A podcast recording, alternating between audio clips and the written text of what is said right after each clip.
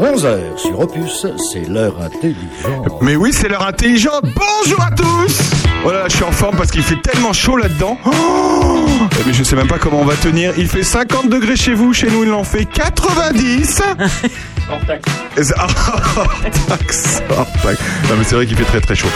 Bonjour à tous, avez bien fait de passer à l'heure intelligente sur Opus. Nous sommes là jusqu'à 13h pour agrémenter votre apéro d'infos musicales et théâtrales. On va vous expliquer pourquoi. Nous allons évoquer tout ce qui se passe sur notre commune et bien plus encore. Ils sont les piliers de cette émission et sont les garants du niveau des verts et de la culture. François Jandot, bonjour François. Bonjour. Sandrine Manteau est actuellement dans les loges puisqu'elle est en train de mettre sa tenue country. Vous la verrez tout à l'heure. Euh, on est à la radio, vous ne verrez rien, mais elle arrivera tout à l'heure. On leur a passé, on leur a passé les verres et on leur a proposé de passer à l'heure intelligente pour nous prendre l'apéro avec nous. Ils sont avec nous dans ce studio, Laurence et Michel, les Black Eyes. Bonjour. Bonjour Aurélien. Direction les États-Unis d'Amérique. On va vous donner envie de vous mettre au country à Chevillon. Merci messieurs dames. Jean-Marie Lecoq sera avec nous tout à l'heure pour l'association Agadop. Avant le Covid, il nous avait régalé avec des spectacles de haut niveau. Mais où en sont-ils? On le saura tout à l'heure. Bernard Lecomte sera avec nous pour euh, commenter le voyage en train d'Emmanuel Macron jusqu'à Kiev.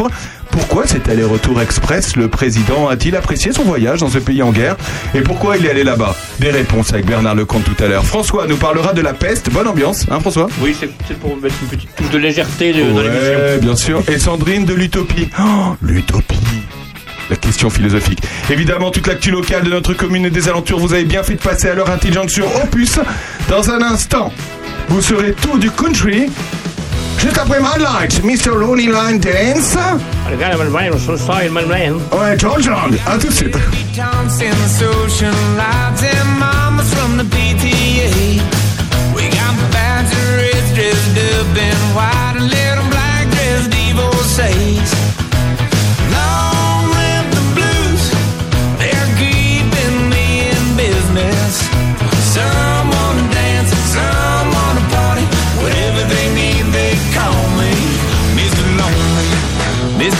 Time.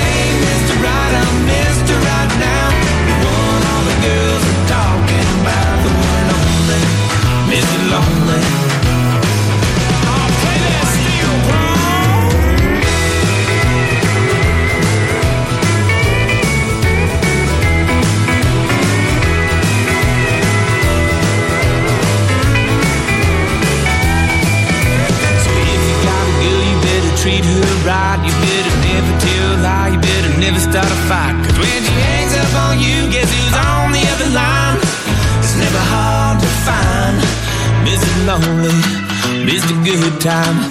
This the one and only one.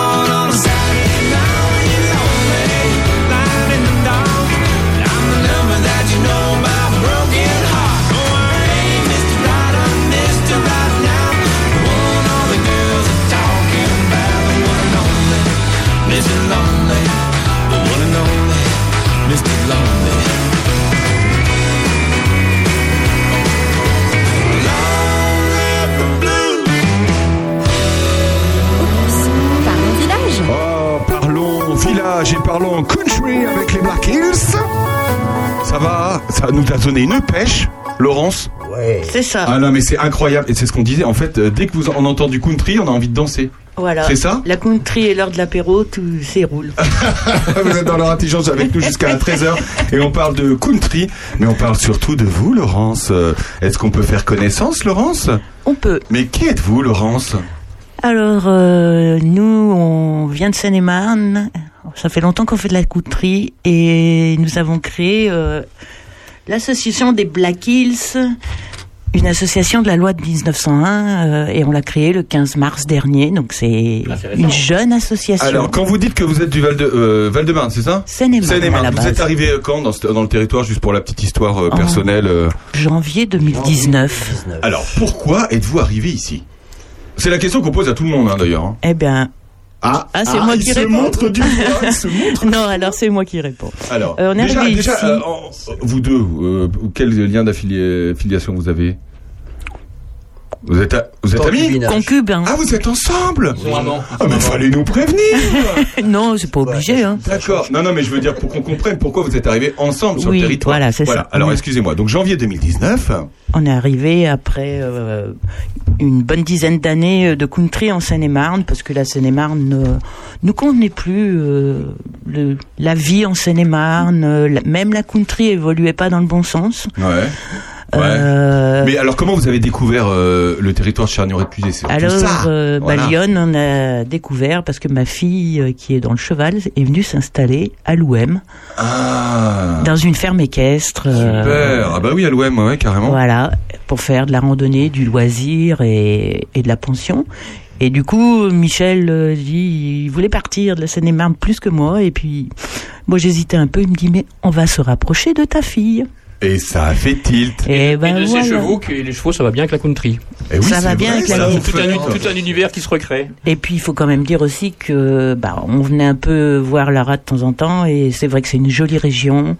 C'est hyper vivant, la Seine-et-Marne. euh, Allez sur Paris si vous voulez faire quelque chose. On est arrivé ici, on a découvert des villages animés, euh, enfin un- un- une qualité de vie qu'on n'avait plus. Ah, euh, bah oui, bah bien oui. Bien qu'on on était dans un petit un petit village de 300 habitants, mais oui, on n'avait ah oui. plus la qualité de vie qu'on a ici. Bah bien sûr. Voilà. Eh, Alors que Sandrine Manteau arrive dans ce studio, madame, messieurs, dans sa tenue euh, de... Ah mais qu'est-ce que- Avec Alors, un striptease. C'est pas possible. Alors, euh, pour tout vous expliquer, Sandrine Manteau vient de rentrer dans ce studio en tenue country, mais que le haut, puisqu'elle a chaud, mais c'est pas possible. Samedi prochain, j'enlève le bas. Oh mon dieu, mais c'est... Non, non, je croyais que c'était- je croyais que c'était une gonzesse.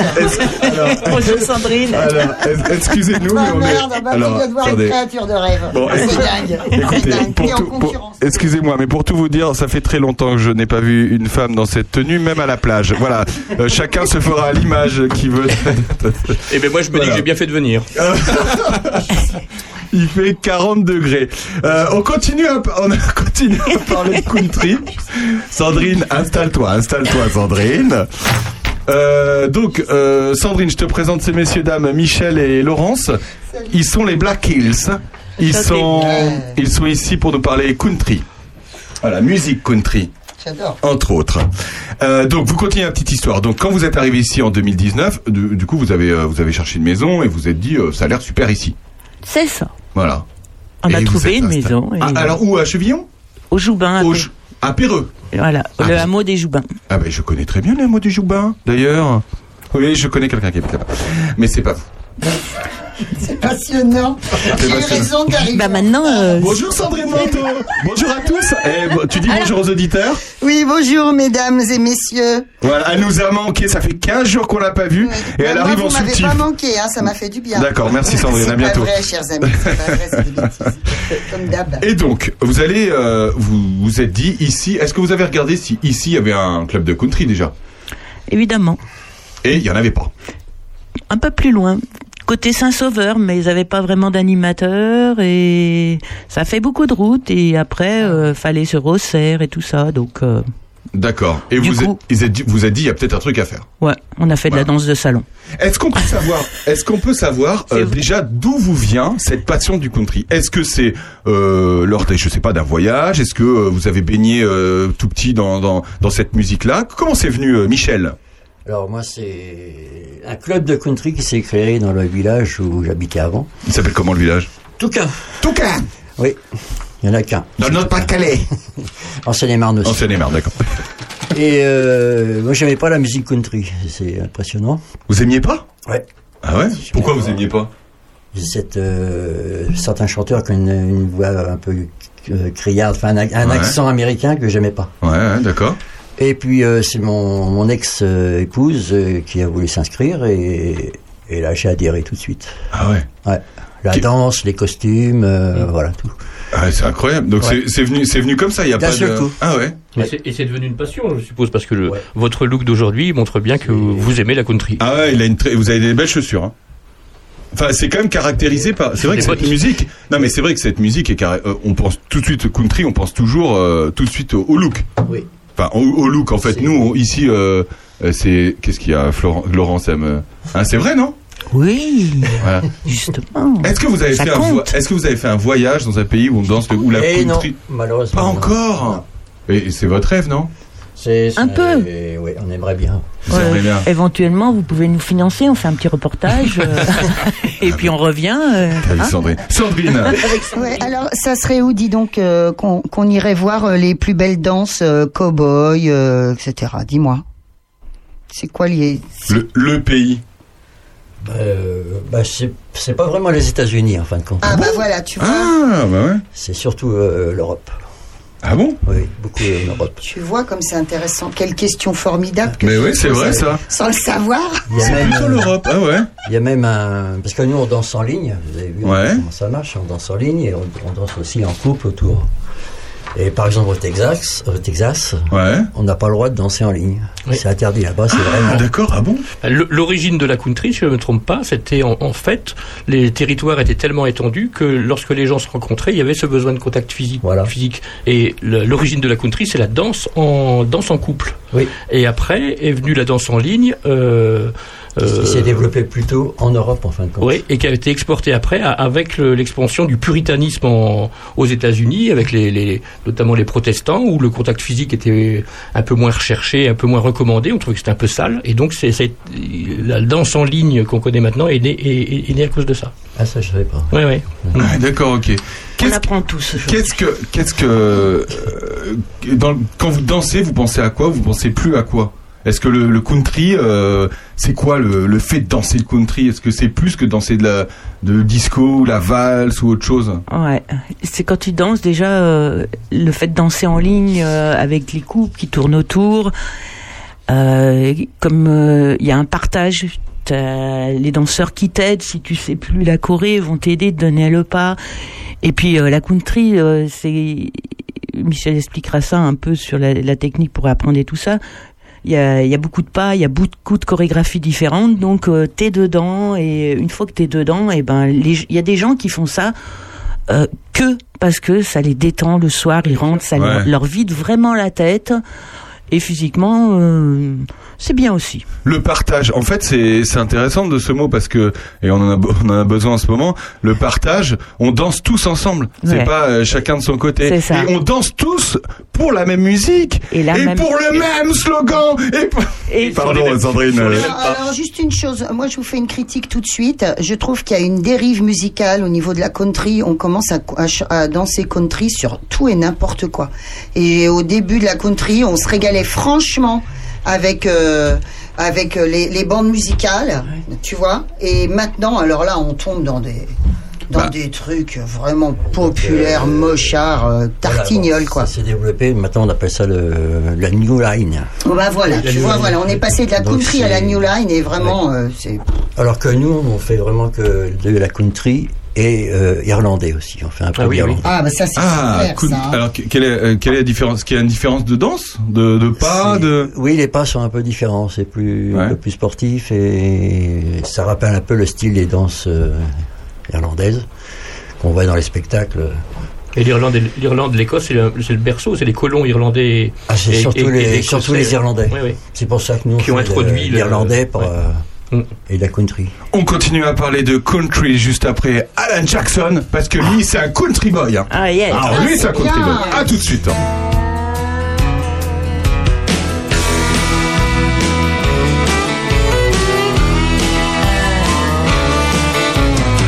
Excuse me, ma'am, walking.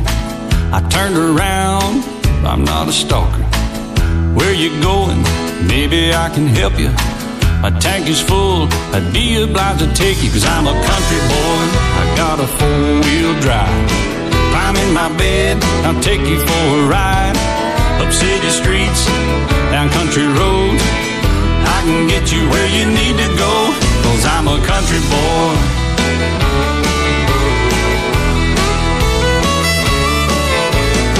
You sure look good sitting in my right seat. Buckle up, and I'll take you through the five speeds. Wind it up, or I can slow it way down. In the woods, or right uptown. I'm a country boy, got a four wheel drive. Climb in my bed, I'll take you for a ride. Up city streets, down country roads. Yeah, I can get you where you need to go, cause I'm a country boy.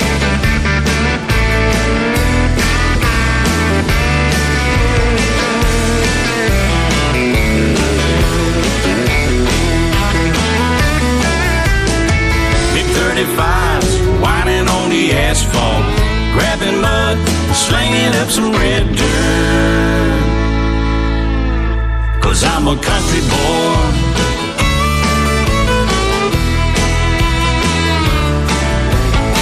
My muffler's loud, dual thrush tubes. But crank the music, the tone gets real good.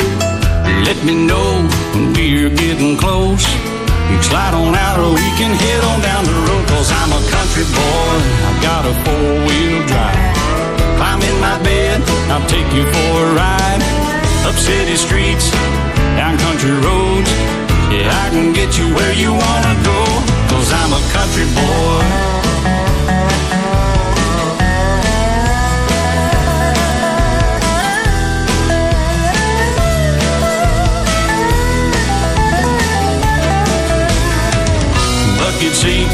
Soft as baby's new bud. Locking hubs to take you through a deep rut. Cause I'm a country boy, I got a four wheel drive. Climb in my bed, I'll take you for a ride. Up city streets, down winding roads. Yeah, I can get you where you need to go. Cause I'm a country boy.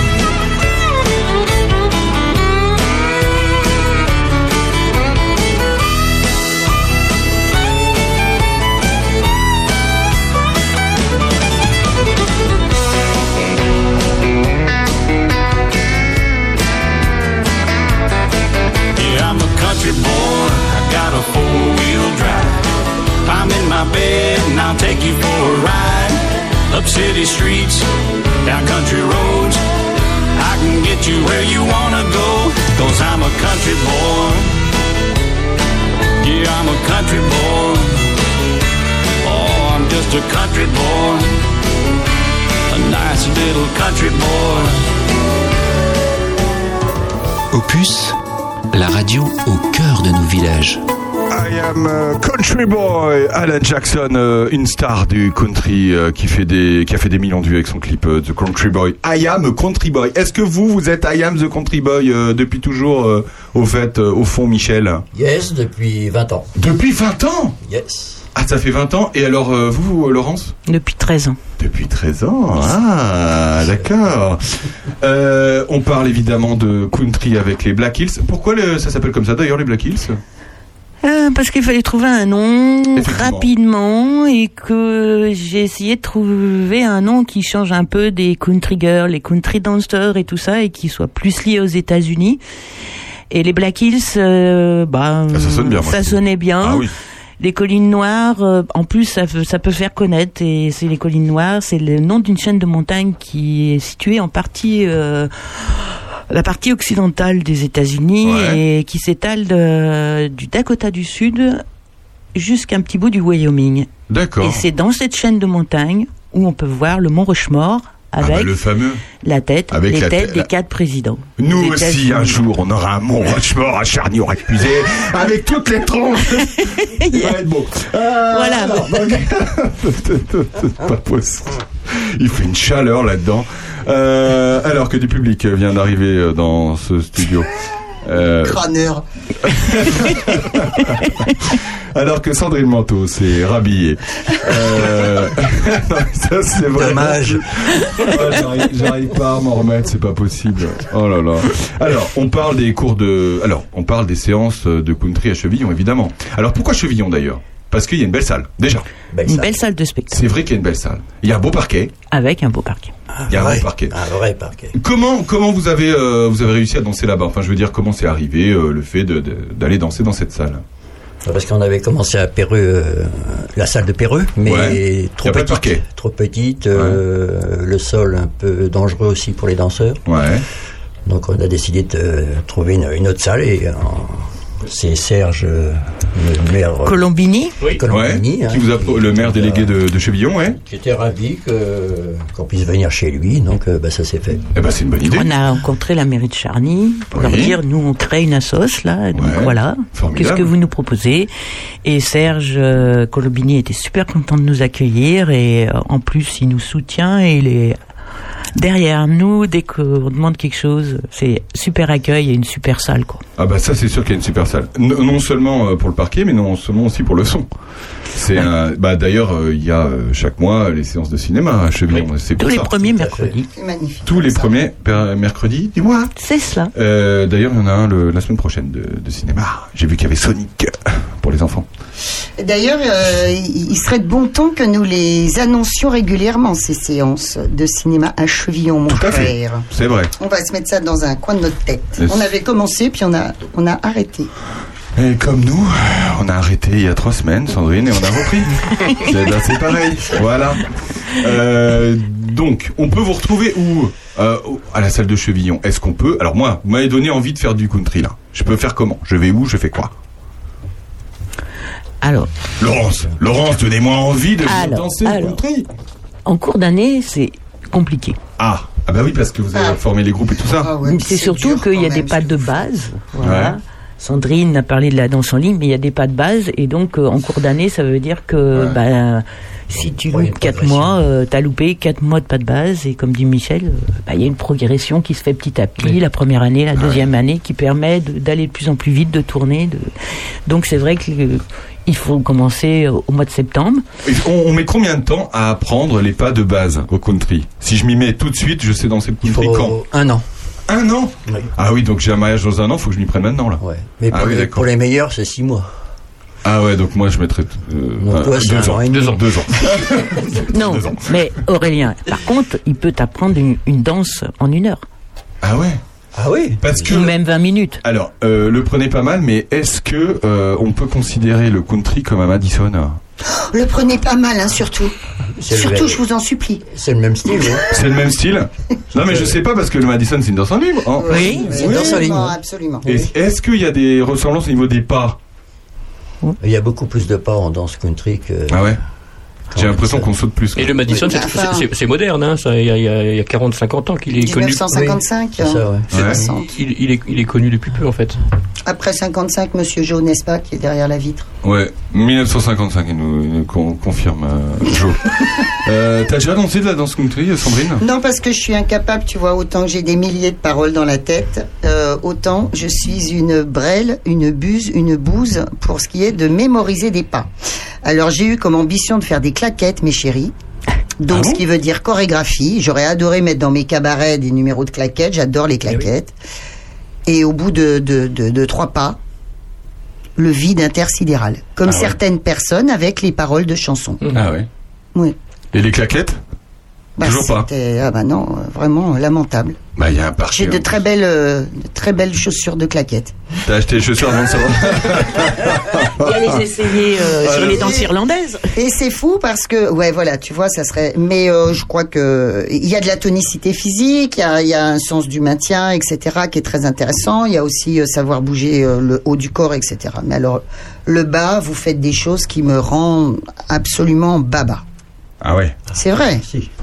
Bah bah bah bah bah bah. Bah, bah, vous, bah, bah. vous parliez de l'Irlande. Euh, François Oui, je- il y a une particularité dans la country, me semble-t-il, c'est qu'il y a quelqu'un qui guide les autres ou pas? Non, non. Il n'y a pas quelqu'un toujours qui est un peu au En centre cours- et tout et qui cours, a que tout- ouais.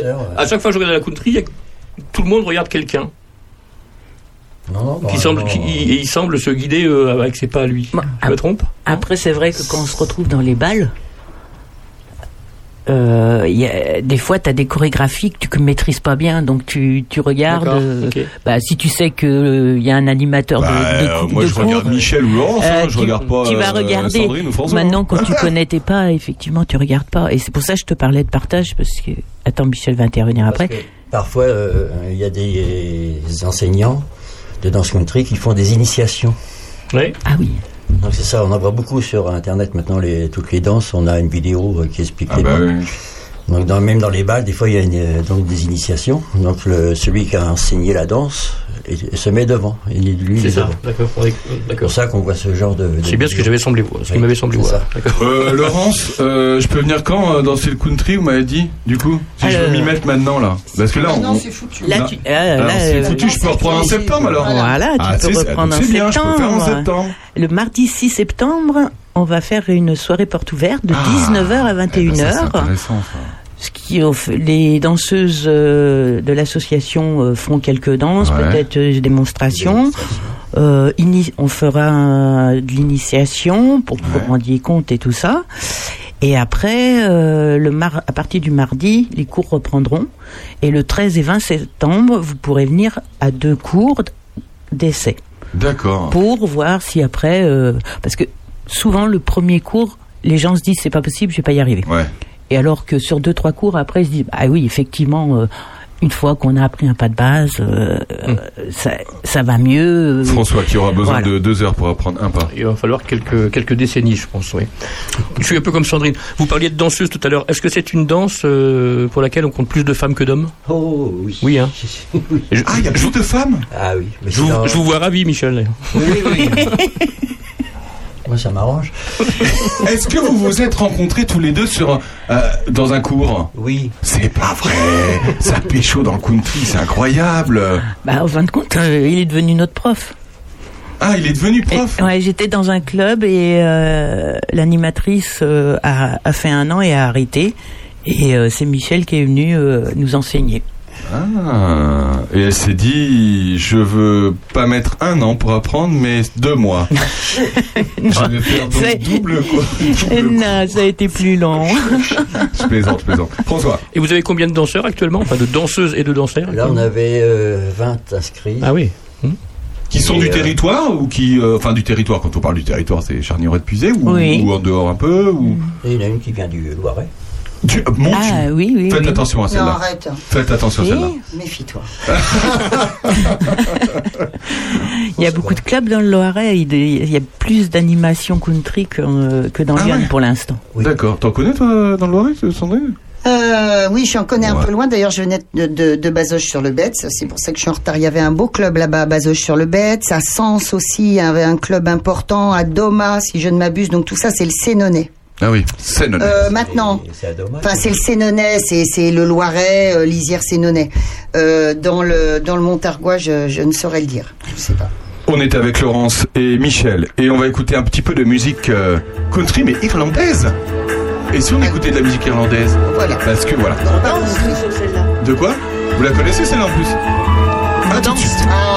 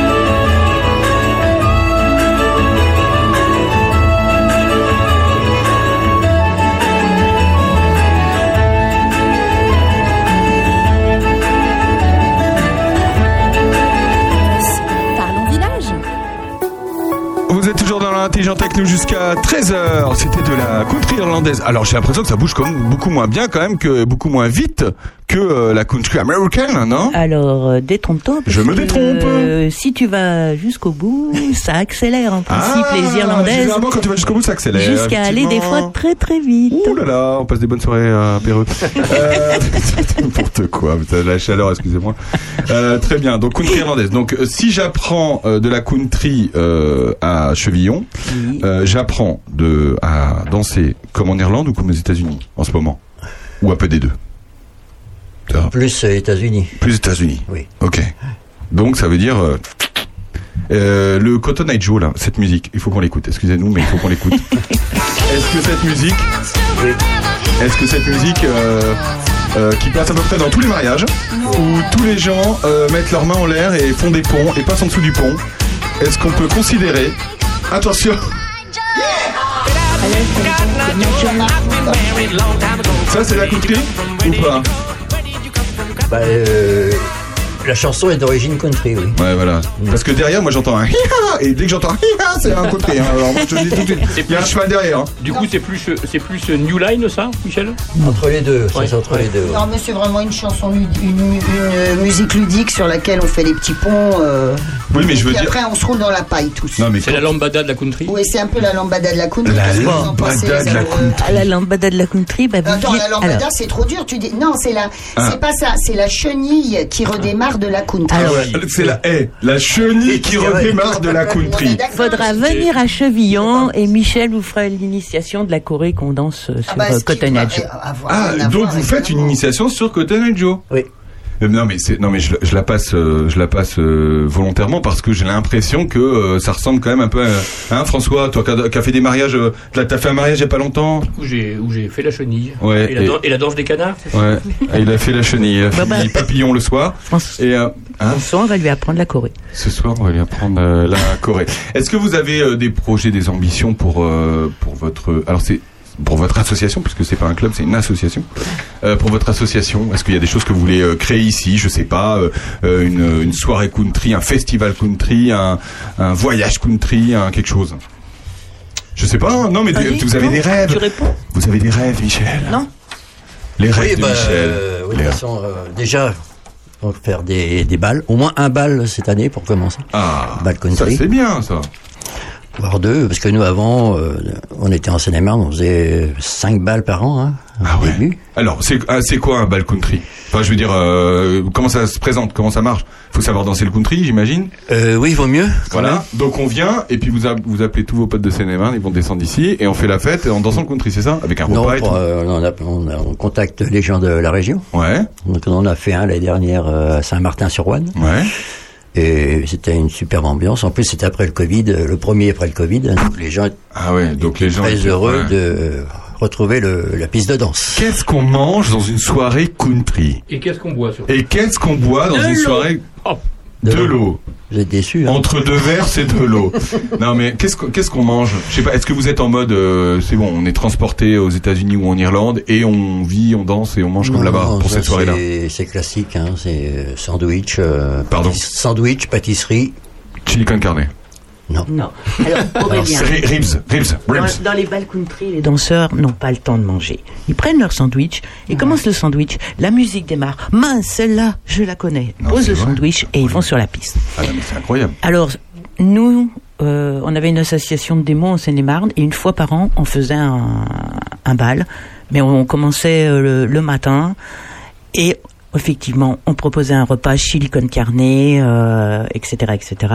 L'après-midi, Michel nous faisait une playlist vieille danse, mais très vieille danse, Ouais. qu'on a appris il y avait très longtemps. Et le soir, euh, il y avait le bal euh, normal avec les danses du moment. Les danses du moment. Quelle est ta Mais- danse du moment, C'est Sandrine bon le chili Euh, Le chili con carne, j'adore. et le jambalaya. Et le jambalaya. Ma danse du moment, en ce moment là, c'est la danse de Saint-Guy. Jusqu'à dimanche. Merci euh, Sandrine. euh, Bonne jusqu'à- fête, Guy. jusqu'à- Jusqu'à demain. Sachez que nous n'avons, nous ne parlerons pas d'élection euh, puisque nous n'avons pas le droit. Enfin, on Mais par contre, on, parle de dimanche. on parle Et de on demain. Bonne Donc, fête, Guy. La messe. C'est pas la fête à Guy, c'est bonne fête Guy, si tu m'écoutes. Après l'appel du 18 juin du général de Gaulle, c'était l'appel de Sandrine Manteau. Ouais, l'appel, sommes, euh, l'appel dans ta gueule. à mon avis, hein, à mon avis. Sandrine. Sandrine, euh, Sandrine euh, est en pleine ménopause et il faut l'excuser. Euh, ça se passe? C'est la chaleur. Il fait une chaleur là-dedans. De quoi, dans Je suis quoi à deux doigts dans- Dans quoi Alors- À deux doigts de quoi En fin de compte, il y a que toi qui es tout rouge. Allez, restez avec il nous. dit, il dit, il fait une chaleur là-dedans, je suis à deux doigts d'eux, il En parlant de ta ménopause, ouais, ouais. Restez, ça avec une nous, restez avec nous, vous êtes dans l'heure intelligente jusqu'à 13h, on se retrouve juste après la lambada.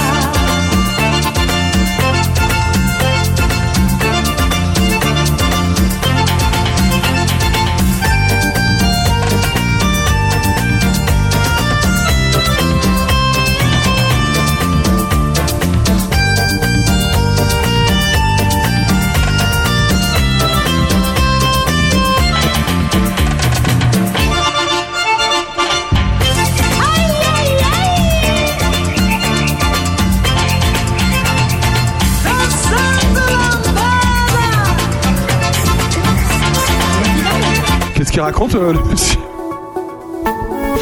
Vous êtes toujours dans l'intelligente avec nous jusqu'à 13h. Vous venez d'entendre le titre euh, le plus regardé euh, pratiquement sur les réseaux sociaux puisqu'il est à 400 millions de vues. Voilà, Euh, c'est énorme. La lambada. François. Bonjour. François, François.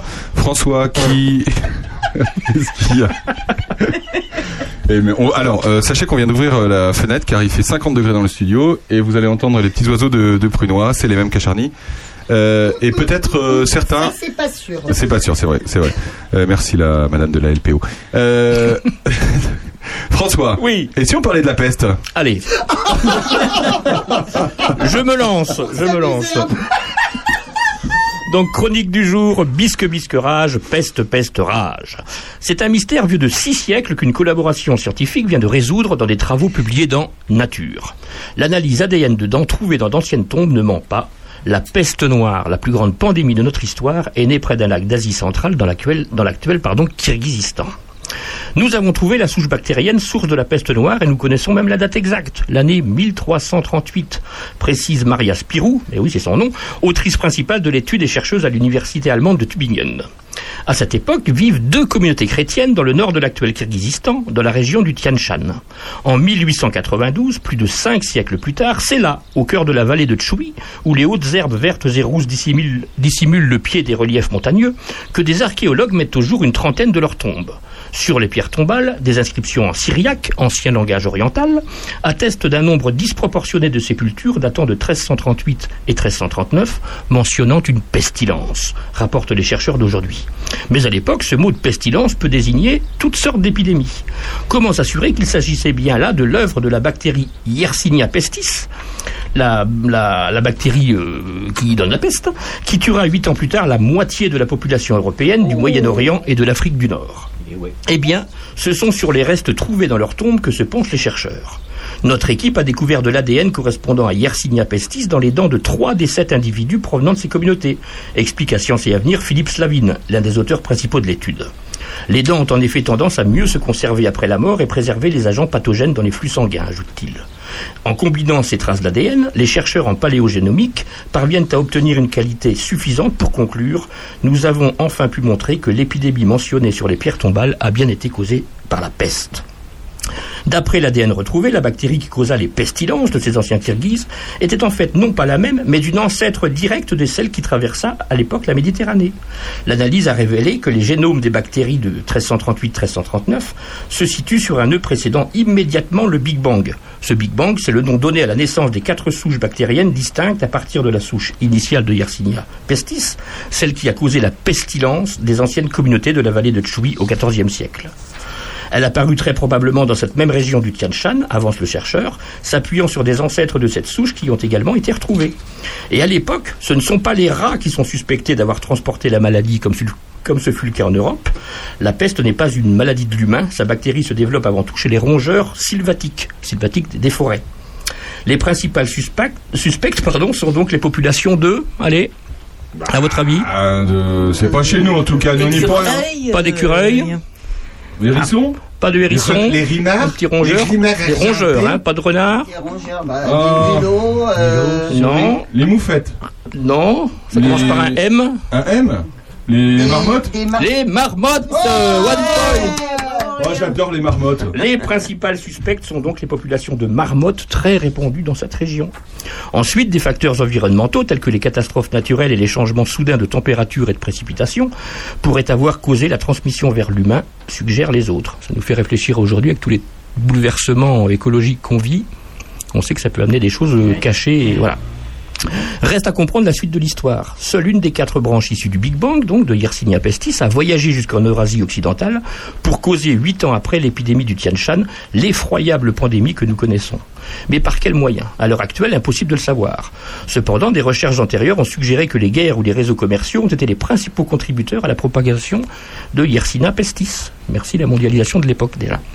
Avancent donc les chercheurs dans la publication. La suite, on la connaît mieux. Entre 1346 et 1358, la peste noire traverse la Méditerranée et déferle sur l'Europe. Une vague qui marque le début de la pandémie la plus catastrophique de l'histoire. Elle durera 500 ans. Oui. Jusqu'au début du 19e siècle et tuera au moins 30% de la population européenne. On parle même de la moitié. Je pense que c'est à Marseille, hein, la dernière. euh, Alors c'est pas c'est pas à Marseille, mais euh, à Marseille oui il y a eu celle de Ouais. 1700 et des poussières, je sais plus. euh, D'ailleurs c'est le bateau qui l'a amené. Oui. mm. Notons toutefois que quelques cent ans plus tard, dès les années 1920 et pour quelques décennies, deux nouvelles formes de peste provoquées ni par des marmottes, ni par des marmots, ni par des mahométans, ni par des martiens, mais bel et bien par des hommes déferleront l'une partie de Berlin, l'autre de Moscou, la peste brune d'Adolphe et la peste rouge de Joseph. Et plus près de nous, notons encore que 2020, une centaine de cas de peste bubonique se sont déclarés en République démocratique du Congo et une vingtaine en Mongolie et en Chine. L'OMS a depuis classé la maladie comme réémergente. La peste revient, mesdames et messieurs. Si la prise rapide d'antibiotiques adaptés la- rend bénigne, sa persistance n'est pas sans risque, d'autant que ces mécanismes restent largement méconnus. Une énigme scientifique fascinante et sombre. Je vous remercie. Ah bah dis donc. Merci François. Alors, Merci à vous. euh, j'ai un remède contre la peste. peste Donne-moi de l'absinthe afin que j'en Ok, d'accord. Euh, merci, merci François, merci François. Euh, tu nous as enjoué de Dina. Oh, j'imagine, oui, je, je suis toujours bon pour mettre l'ambiance, moi. Génial. Je suis toujours bon. J'adore. Euh, Laurence, Oui, elle est toujours là. Michel, les dates. Allez, on, a- quelques on veut des dates. Allez, des dates. Alors, quelques dates. Euh, Les- alors, les petites animations programmées en démonstration et animation. La première, le marché nocturne à Charny, organisé par L'Union des commerçants. C'est Le cela. 2 juillet. Voilà. Samedi 2 juillet. Samedi 2 juillet, donc euh, avant la prestation du groupe, donc euh, 18h45, 19h environ. Ouais. euh, voilà. Après, on, nous participons à la fête de- des villages à Malicorne, à la demande de la commune de Malicorne. Enfin, à la demande, euh, c'est vous qui avez décidé d'y aller quand même. Ah non, non, euh, oui. Ah oui, non, mais je Mais dire, nous, nous, à Malicorne, nous, ouais, nous, ouais. on se déplace sur demande. Hein. On va, Ah, si bah. vous tu dis, Allô bah, viens, oui, nous faites quelque chose à Prunoise. Alors, on se déplace sur demande, sachant que les démonstrations, c'est du bénévolat, autant Ouais. pour Michel que pour moi et pour les danseuses, parce que les danseuses, elles viennent en cours, mais les démonstrations, c'est beaucoup de travail. D'accord, C'est du temps en plus des cours, c'est pas pendant les cours. d'accord. Euh, et en plus, ça veut dire ben, le week-end, euh, Ouais, un peu de disponibilité, et c'est pas toujours évident. Ouais. Donc c'est vrai qu'il y a des fois, il y a des manifestations, on peut pas, on n'a pas Ouais. assez de danseuses, parce qu'à trois danseurs, euh, c'est pas, c'est pas intéressant. Alors, samedi 9 représentatif. juillet, euh. Donc le 9 juillet à Malicorne. Euh, la fête du village de Péreux le 23 juillet, mais là pour l'instant j'ai pas assez de danseuses, donc à confirmer. Hum, la fête de la solidarité à Charny, Ouais, fête de la organisée solidarité. par Enfants les Loisirs. C'est ça, tout à C'est fait. ça. Début septembre. Euh, le 4 septembre. Et le forum des associations à Charny, évidemment, nous serons présents Eh ben, c'est le formidable. 10 septembre. Eh ben, écoutez, on a découvert le country avec vous, les Black Hills, Black Eyes, François. Laurence, vous nous parlez en quelques petits mots de- du minéral que vous portez en pendentif. là. C'est une, c'est une pierre de. Euh, alors, je peux pas t'en parler parce qu'il y a plein de gens qui me donnent des, Des noms noms différents. différents. Donc, j'arrive pas à c'est savoir. une pierre des. États-Unis, cette pierre bleue. je- je- le, le nom Ah. m'échappe, mais elle est très belle. Elle est très belle. Ouais, ouais. Alors, du Elle est emblématique des États-Unis. Voilà, euh, je- Vous êtes raccord dans le thème. Raccord. Je connais pas le nom. Tu m'as posé une colle. des indiennes. C'est des Indiens font beaucoup de Oui, c'est ça. Ah, les Indiens. ouais. Et, ouais, Le nom m'échappe. des pierres de. Eh ben, écoutez, merci beaucoup, en tout cas, d'avoir été avec nous. Euh, on invite tout le monde à vous rejoindre à Chevillon. Michel. Non, c'était pour vous remercier. Ah bah, et merci à vous. Vous Merci à vous. On peut aller danser à Chevillon, on peut aller vous découvrir sur les dates. Vous avez un Facebook ou pas? Ça, c'était En cours, C'est en en cours. cours. Donc si on veut des est en rense- cours. Alors si on veut des renseignements, là les, les auditeurs nous écoutent, si on veut des renseignements, on appelle qui On voit qui on, voit, on, voit, on va où? On appelle Laurence Laurence. Allez-y. sur le 06 30 17 84 84 et puis nous sommes en train Michel travaille sur le flyer sur les affiches Ouais. qui seront distribuées lors des démonstrations Super. affiches dans les magasins euh, et voilà donc Eh ben, et là formidable. Photo. euh, vous C'est aurez formidable. toutes les infos C'est formidable. Eh ben écoutez, merci beaucoup en tout cas. Et puis Avec bonne, euh, bonne. euh, et merci à vous bah merci. de nous avoir reçus Et vive le country. Hein. A tout de suite dans leur intelligente, on reçoit Jean-Marie Lecoq. À tout de suite.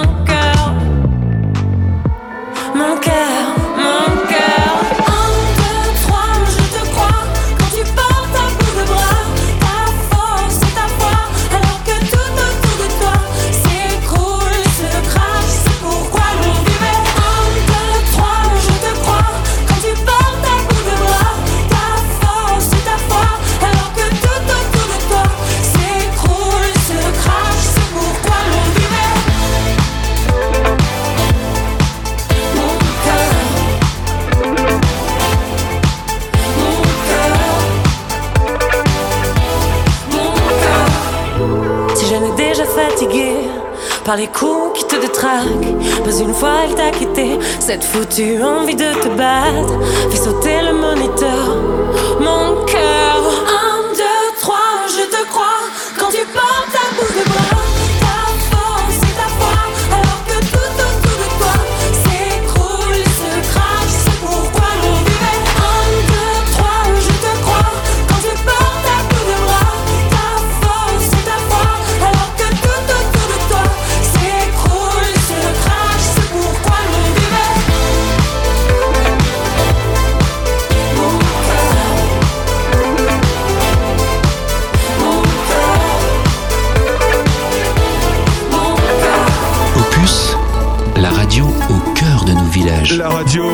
de village, la radio, la radio au cœur de vos plus belles chansons, vos plus belles, vos plus belles chansons. Lio, Lio est né aujourd'hui. Bah, c'est l'anniversaire de Lio. Bon anniversaire, euh, euh, Lio. Attention.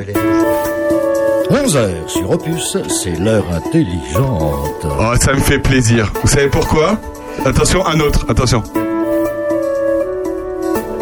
11h sur Opus, c'est l'heure intelligente, avec Aurélien Péco, dont vous avez un béco. Et figurez-vous que Jean-Marie Lecoq est dans ce studio et c'est lui qui a enregistré tous ces jingles qu'on passe depuis 38 semaines. Voilà, et il vous fait un béco. Eh ben, merci beaucoup d'être, ce béco. merci beaucoup d'être avec nous, Jean-Marie. Salut à toi. Salut. Tu es la bienvenue. Ça fait longtemps. La que- bienvenue. je, suis, je suis la bienvenue. Bon, d'accord. ben, Tu sais ici euh, tout se Non, mais moi, ça me dérange absolument pas. Mais tu ne le sais pas encore. Alors, Tout peut arriver. je te présente euh, François. François, François. Hello. Salut, Et François. Sandrine, Sandrine. Bah ouais, Sandrine, Sandrine. Euh, salut. tu vas nous parler de la GADOP dans un instant, mais Sandrine voulait nous faire un petit petit texte. Oui, un petit texte, un petit peu, euh, comment dire, un petit peu euh, très idéaliste, Oui. très très cucula, peut-être cuculapraline, mais pas que. Enfin, ça fait du bien dans cette ère de marasme. Il y a 40 ans, pour 13 000 dollars, euh, un Anglais qui s'appelle Brandon Grimshaw a écrit une petite île euh, inhabitée et franchement assez inhospitalière, du genre du sable, un palmier, euh, aux- Seychelles, dans l'île des Seychelles. Il était, il travaillait dans les médias et il avait à l'époque moins de, quatre- moins de 40 ans et il a décidé de changer totalement sa vie. Aucun humain n'avait mis le pied sur cette île depuis 50 ans. Euh, Là-bas, il est tombé. euh, euh, enfin, non, c'est pas vrai. Puisqu'il n'y a personne sur l'île, il n'a pas trouvé quelqu'un là-bas. Mais il a trouvé dans les îles alentours, en tout cas, un amoureux. Un amoureux. Indigène. Non, mais je- tu imagines un peu. Ça fait beaucoup quand même. C'est pour ça que Eh je ben disais la bienvenue. Et ben tous les deux, ces amoureux-là, pendant 40 ans sur cette île, ils ont planté 16 000 arbres. Donc c'était quand même une grande île. Ils ont euh, construit, enfin construit, euh, je sais pas comment dire, euh, près de des 5 kilomètres de sentiers. Voilà. Et à 80 ans, eh bien Bran- Brandon, qui, s'est retrouvé tout seul en l'occurrence, eh bien il avait réussi à attirer avec son écosystème 2000 espèces d'oiseaux sur l'île Incroyable. et plus de d'une centaine de tortues géantes euh, trouvaient euh, trouvent là-bas leur asile alors qu'elles sont euh, au bord de l'extinction dans le reste du monde, y compris dans les Seychelles. Ça me fait beaucoup penser, François François, au, au- à l'homme qui plantait des arbres de Jean Giono qu'on devrait tous connaître par cœur et que de- je pense que notre ami Lecoq, un de ces quatre, nous nous mettra en scène. Il est Voilà, le- je le- dis ça. le- le- l'homme qui plantait des arbres. Il y a un film et il, il va être il va être projeté. euh, Un dessin animé un sublime, dessin c'est animé. ça. Il va être il va être projeté au centre dans quelques mois. Ah, c'est Ah bon? Magnifique. Ah, super ça. Wow. Voilà. Alors, euh, du coup, le prince d'Arabie Saoudite, il a trouvé que c'était drôlement beau, euh, cette île euh, pleine de verdure et tout. Et il, euh, il lui a proposé 50 millions de dollars. Et euh, bah, euh, Robinson Crusoe, il lui a fait ça. On voit pas le geste. hein. On ne Ah, voit c'est pas, dommage. mais, mais on, le devine. sent. On, On le devine, on Ça, devine. Comme ça, comme ça. Et euh, il a dit que ça deviendrait un parc national euh, pour que tout le monde puisse en profiter. Et en 2008, l'île devenait parc national. Voilà. Magnifique. C'est une belle histoire. Merci beaucoup. C'est un beau roman, c'est une belle histoire. C'est une belle histoire également, mais c'est oui. Ah, tu l'avais partagé sur euh, sur Facebook. Oui, je l'avais partagé. Ça avait commenté ou pas? Bah, ça avait, ça avait fait du bien. Personne n'avait dit de vilaines choses. Voilà. Ça change. Enfin, euh, Ah, tout le monde est d'accord maintenant sur l'écologie. hein. Non, pas du tout. Non, non, mais en, en discours, en discours. ah, non, en même discours. pas. non, non, même Ah, pas. élé- beaucoup trop positif, monsieur Alors, euh, Toujours. Parle-nous de la Gado. Oui, parce que de toute façon, on n'a pas le droit de parler des élections puisque c'est On demain. parle pas des élections. on Allez de voter, allez voter demain. On- C'est tout ce qu'on a le droit de dire. C'est tout ce qu'on a le droit de merci, merci, au revoir. Euh, Jean, On peut Jean- dire allez bien voter demain ou pas? Bah, bien, ça veut rien dire. Allez bien voter, ça veut rien dire. Chacun a l'impression de bien voter. Jean-Marie Lecoq, bonjour. Vous êtes euh, l'actuel président de la Galop Euh, oui, euh, président intérimaire, mais j'espère pérenne. Alors, je- pour ceux qui ne te connaissent pas, si on faisait la description, et la... Sandrine, est-ce que tu pourrais présenter Jean-Marie Lecoq? Bah, je suis pas euh, la géographe euh, de, de Jean-Marie Lecoq. Je crois que c'est un type euh, qui, euh, au niveau du, du, du théâtre euh, vivant, euh, a une certaine notoriété liée non pas à sa grande gueule, mais à ce qu'il a fait euh, durant de nombreuses années, parce qu'il est très vieux. Très, très. Il est très vieux, très travailleur, très enthousiaste. Il a travaillé avec plein plein de gens. Euh, il s'est euh, retrouvé, si on doit euh, euh, épater certaines personnes que ça épate, il s'est retrouvé au Molière euh, à de nombreuses reprises. Et puis euh, Et il habite Péreux, Absolument. et comme nos invités d'avant. voilà, et il va nous, il va faire la suite.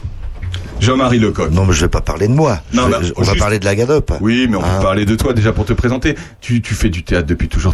Hein, le trublion du coin. Hein Non, non, mais ça. non, Non, mais bah, c'est je, suis, vrai, je, suis un, je suis un couteau suisse, quoi, parce que je fais un petit peu tout. Euh, J'ai été comédien, enfin, je le suis toujours, euh, malgré mon grand âge, comme dit Sandrine.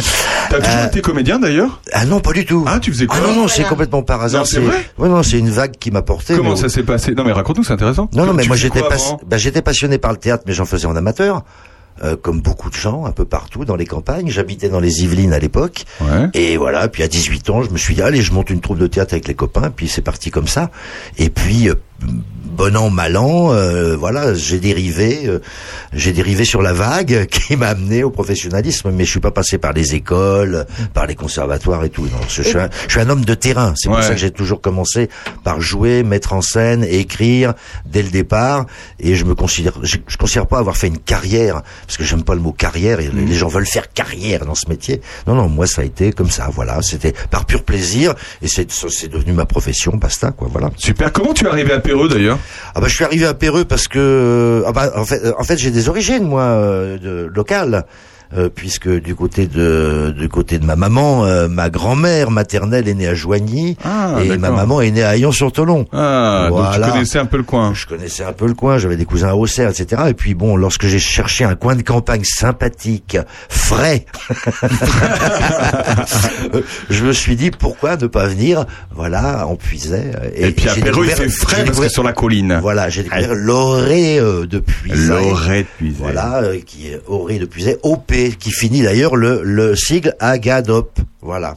Ah, bah oui, bah évidemment. Voilà, Ah oui. alors la Comme Gadop- Hop, Et Us. Comment Opus d'ailleurs. Voilà. Donc, euh, rappelle-nous aussi, la GADOP, elle est née avec un projet précis, un projet de lieu qui maintenant s'éloigne. Oui. Mais à la base, il y avait un projet de lieu, c'était cette fameuse... euh, La fameuse Grange Ouais. Audime. La fameuse Grange Audime, c'est pour ça qu'on s'est appelé dès le départ les amis de la Grange Audime Alors, dorée de Puisay à Gadop. Qu'est-ce que la Voilà. Grange Audime Qu'est-ce que la Grange Audime Bah, c'est un très très vieux bâtiment qui euh, qui est là depuis certainement le on ne connaît pas la, la date exacte mais du Moyen Âge au Renaissance au plus proche et qui a résisté au fameux incendie de 1706 qui avait ravagé Charny voilà. Et d'ailleurs la grange est appuyée sur une il y a, il y a un, un des murs de la grange qui est très très large très épais et qui est certainement un vestige de l'ancien mur d'enceinte du, du vieux Charny. Voilà, pour ceux- pour ceux donc c'est ont- une pièce de musée et, et nous ce qui nous intéressait c'était de la préserver première chose euh, ensuite de la rénover pour en faire un, un lieu euh, un lieu ouvert euh, culturel euh, associatif etc bon ça n'est plus à l'ordre du jour pour de multiples raisons. Euh, on va pas revenir là-dessus et mais on continue euh, notre action qui est aussi de promouvoir sur l'ensemble du territoire des manifestations culturelles Voilà, pour ceux qui ne connaissent pas ce bâtiment, il se trouve tout simplement où Catherine Les Neuf Vies, euh, qui maintenant est à la place euh, du super plombier, était. Voilà, elle, euh, c'était une grange où elle, euh, elle exposait des, des meubles qui étaient en, Voilà. en libre, en libre vente d'ailleurs. Ça a Enfin, été donc le seul, euh, le seul bâtiment qui, qui a euh, survécu au grand incendie du XVIIIe siècle, Ouais, plus, ça plus quelques maisons de la rue Plus du- quelques de la rue maisons de la rue, hein. voilà Ouais, la, la rue Sainte-Anne. Euh, celles qui ont qui ont résisté, c'était rue du Pont. Ah, rue du Pont, d'accord. Alors maintenant, la GADOP, elle a une histoire. Vous, vous êtes, vous n'avez pas attendu d'avoir ce lieu pour exercer euh, euh, évidemment vos talents, votre esprit. Euh, il y a eu combien de spectacles proposés, euh, grosso modo Alors depuis la création et malgré les différents confinements et mesures restrictives, on a présenté depuis 2019, depuis septembre 2019, 17 spectacles. Et magnifique. avec un taux de remplissage incroyable. Incroyable. Bah oui, un taux de remplissage euh, en, en fonction des salles dans lesquelles on jouait, là, à savoir les salles des fêtes, ou, ou éventuellement en plein air à la fabuloserie, puisqu'on a fait aussi beaucoup de choses en plein air là-bas. Euh, bon, généralement 150, 160 spectateurs, on est monté jusqu'à presque 200 pour certains spectacles. En fait, Voilà. euh, là où je trouve ça a été assez malin parce que au départ, effectivement, c'était pour avoir un lieu. Vous n'avez pas eu. C'était pas pour avoir un lieu, Enfin, Vous c'était imaginez avoir un lieu faire des spectacles dans ce lieu. Et puis Oui. en fait, vous vous êtes dit, bah en fait, on en a des lieux, on va tourner. Ouais. Et en fait, euh, c'était, vous vous êtes adapté à chaque. euh, Bien à sûr. chaque- et d'ailleurs, euh, moi, j'avais assisté à plusieurs d'entre eux, notamment à la fabuloserie, c'était magnifique. Bah, c'était Ouais, toi en- qui jouais, hein, Jean-Marie d'ailleurs. Enfin, la je limite de l'exercice quand même euh, dans le spectacle itinérant, c'est que mes amis, euh, au niveau montage technique, Ah ouais. euh, vous êtes gentils, mais c'est quand même euh, très compliqué. Quoi. Oui, c'est un peu compliqué. C'est Bien qu'à chaque fois, on doit réadapter chaque salle euh, à la demande artistique euh, des différentes personnes qui passent, groupes artistes, etc. Donc, il faut réaménager. À part la salle de Chevillon, qui est très très C'est bien équipée, parlait, euh, c'est la c'est salle qui- où on peut vraiment faire du spectacle sans avoir à, à dépenser des sommes folles pour euh, pour, Mm. pour l'installer. Euh, donc euh, voilà. Sinon, pour les autres salles, on est obligé effectivement de les équiper parce qu'elles sont pas conçues pour faire du spectacle. On est avec Jean-Marie Lecoq, vous restez avec nous. On se retrouve juste après. Oh, say you, mais say me. Oh. Enlève le haut, re-enlève le haut, Sandrine. En fait, c'est le casque. À tout de suite. Say you, say me, say it for always. That's the way it should be. Say you, say me, say it together naturally. I had a dream, I had an awesome dream. People in the park playing games in the dark. And what they played was a masquerade from behind the walls of doubt was crying out.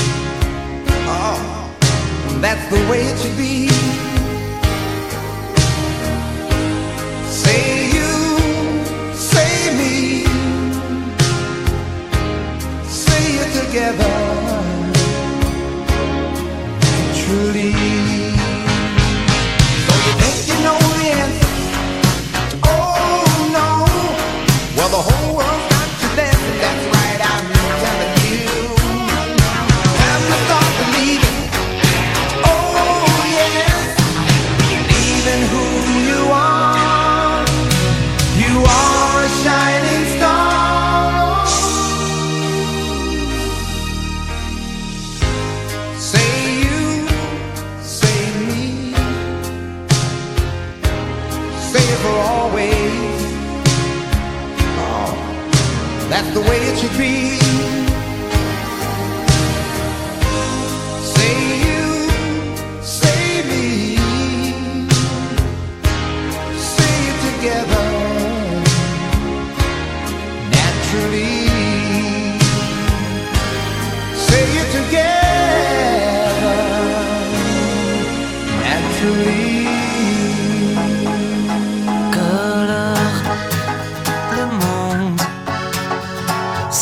Sounds. are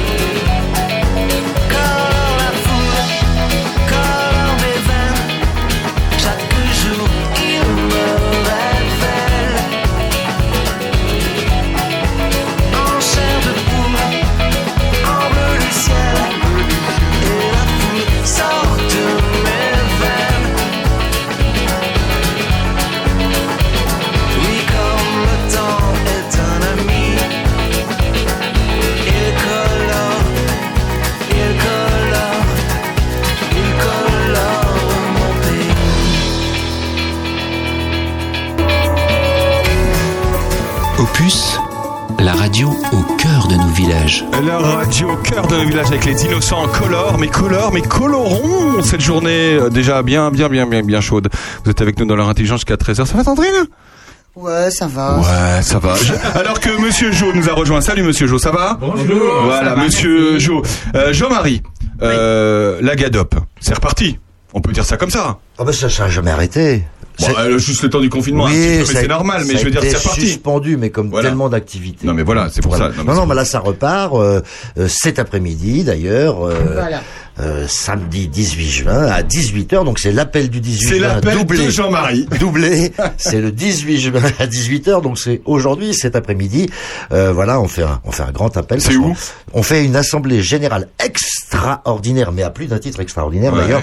Euh, c'est euh, dans l'atelier d'Alain Bourbonnais à la Fabuloserie, au musée de la Fabuloserie à d'ici. Ah ouais. Donc c'est une, Super lieu en plus. c'est un endroit qui est magique en Ah plus. ouais, euh, c'est tout va être magique d'ailleurs. On a fait la nuit des musées. euh, Ah bah raconte pourquoi c'est magique. Bah parce que c'est une assemblée générale, générale, géniale, générale extraordinaire crâneur ce mec. qui qui aura un spectacle qui clôturera l'assemblée générale Ah extraordinaire qui sera un spectacle extraordinaire et d'ailleurs un spectacle magique car c'est un, un fabuleux magicien qui Vous vient. Alexis Alexis Gora qui vient présent le magicien Dot, le magicien aux chaussures vertes. Ah, on a pas beaucoup parlé de lui. Ah, il est extraordinaire. Ah ouais, ouais. Et il vient, il vient présenter euh, son spectacle de magie, euh, en, voilà, en même temps que le pot de l'amitié après, après l'assemblée générale, et ça va être super. Moi, j'ai vu son spectacle, c'est, Tu sais, waouh, à un moment donné, à un moment donné, le clou de son spectacle, il se transforme complètement. Ça éclate comme ça. Il devient un animal. ouais. Parce qu'il y a un chat angora. Euh, madame, messieurs, madame, messieurs, la Excellent.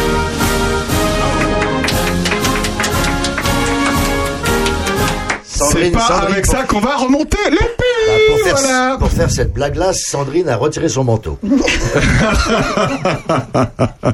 Il lui reste un collier autour du cou. Euh, Sandrine Mancio, Mon- Mon- Mon- Mancio, Mon- Sandrine Mancio. On dit morteau de temps en temps quand je joue de la saucisse. Il est un peu tôt pour le cassoulet. Euh, Monsieur Jo, il fait chaud, excusez-nous, euh, vous qui nous écoutez euh, depuis 38 Non, c'est pas fini. C'est le pétage de plomb. Qu'est-ce que... Non, mais on peut... euh, une petite séance musicale avec Oh, Monsieur bah oui. Qu'est-ce que t'en penses? Non, je sais pas. Euh, si tu veux, mais on revient après hein, parce qu'on Ah bah bien sûr, a plein d'autres choses à dire. partait, bah bien sûr. D'accord.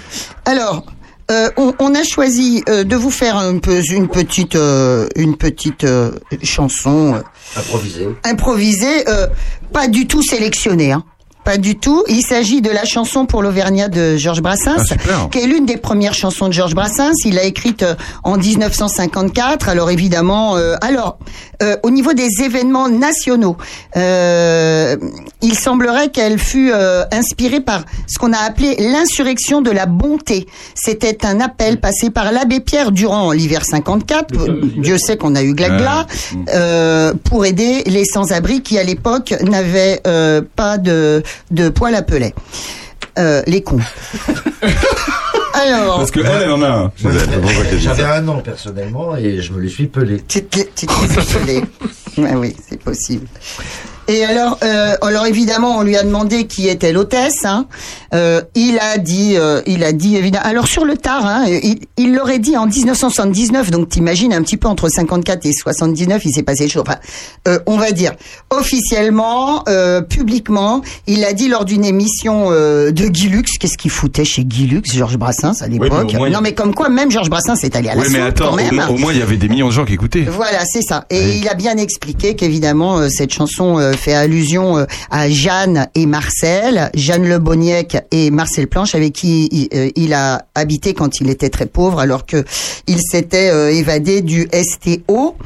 Euh, et il a fait un couple à trois, faut dire, avec euh, avec ces deux-là, hein, euh, qui bon était très bien assumé. Euh, oui, oui, euh, c'était vraiment c'est un grand, connu à l'époque un grand amour avec euh, Ah ouais un grand amour euh, avec Jeanne. La, Ouais. la canne de Jeanne. Voilà, c'est ça, un grand amour avec Jeanne. Et puis, euh, donc, si l'hôtesse c'est elle, eh bien l'Auvergnat, évidemment, c'est euh, le fameux euh, Marcel. Mais il y aurait également un deuxième personnage qui s'appelle Louis Cambon, natif du Cantal, propriétaire d'un bar qui s'appelait le bar des Amis, et c'était un café charbon. Donc on allait chercher le charbon là-bas. Euh, à l'époque où c'est qu'on là n'avait pas euh, de clim réversible et euh, évidemment euh, gratuite grâce au gouvernement. Et donc euh, ce café charbon était situé exactement en face du domicile de Marcel Planche et de Jeanne, qui n'était absolument pas chauffé. On se chauffait uniquement à l'amour physique et au talent. Ça, ça n'a pas changé. Voilà, euh, ouais, on va dire ça. Et donc, euh, en fait, Brassens y allait souvent déjeuner et y achetait souvent à crédit du bois qu'il ne remboursait jamais. Voilà. Alors l'étranger. Maintenant, on s'est demandé euh, qui était cet étranger. Évidemment, là, pour le coup, euh, c'est une euh, c'est une figure universelle. Cet étranger compréhensif, qui, contrairement à à la manne populaire, à la vindicte populaire, a ce regard plein d'empathie et de solidarité envers ce gars qui se fait attraper par les flics et qui va monter pour aller en prison. Dans le troisième, dans la troisième strophe. Eh bien, il faut se rappeler quand même que Brassens euh, a mal tourné, qu'il a fait euh, de menu larcin, qu'il a fait de menu euh, cambriolage, et peut-être que cet étranger, mine de rien, c'est peut-être aussi l'image du père quelque part, puisque quand il a été récupéré au poste, eh bien, son père a été le seul à ne pas le tenser et à ne pas le réprimander, à ne pas lui foutre une grande claque dans la gueule comme à l'époque. Voilà. Il a fait une chanson là-dessus d'ailleurs. Et il a fait une chanson, oui, tout à fait, qui s'appelle euh, Les étudiants ou quelque chose comme ça. Oui, nous étions quatre euh, étudiants sans Ouais. vergogne. Allez. Monsieur Jo et Madame Sacha nous chantent Brassens. Elle est à toi cette chanson, toi l'Auvergnat qui sans façon m'a donné quatre bouts de bois quand dans ma vie il faisait froid. Attention, ça monte, Joe. Toi qui m'as donné du feu quand les croquantes et les croquants, tous les gens bien intentionnés m'avaient fermé la porte au nez. Ce n'était... Alors Ce n'était rien Changement qu'un de tonalité pour Monsieur Jo. Ce n'était rien qu'un feu de bois, mais il m'avait chauffé le corps, et dans mon âme il brûle encore, à la manière d'un feu de joie. Toi l'Auvergnat, quand tu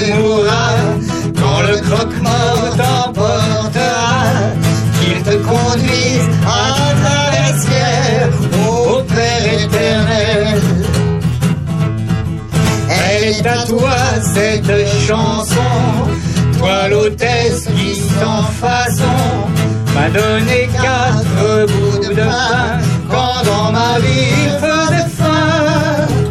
Toi qui m'as dit ta ruche quand les croquantes et les croquants, tous les gens bien intentionnés s'amusaient à me voir jeûner.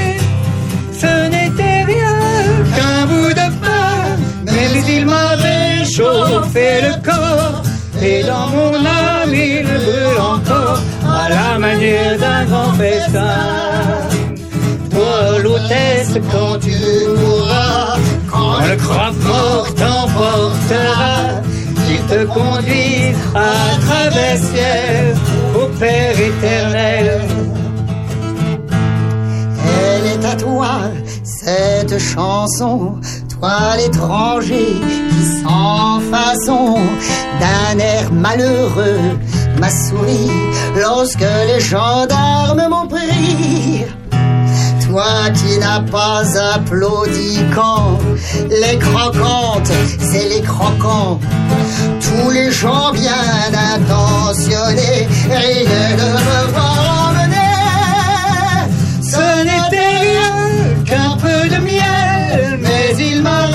le corps. Et dans mon âme il brûle encore à la manière d'un grand soleil. Moi l'étranger quand tu mourras, quand le croque-mort t'emportera, qu'il te conduise à travers ciel. Ô Père éternel. Où, où tu veux, l'étranger? Bravo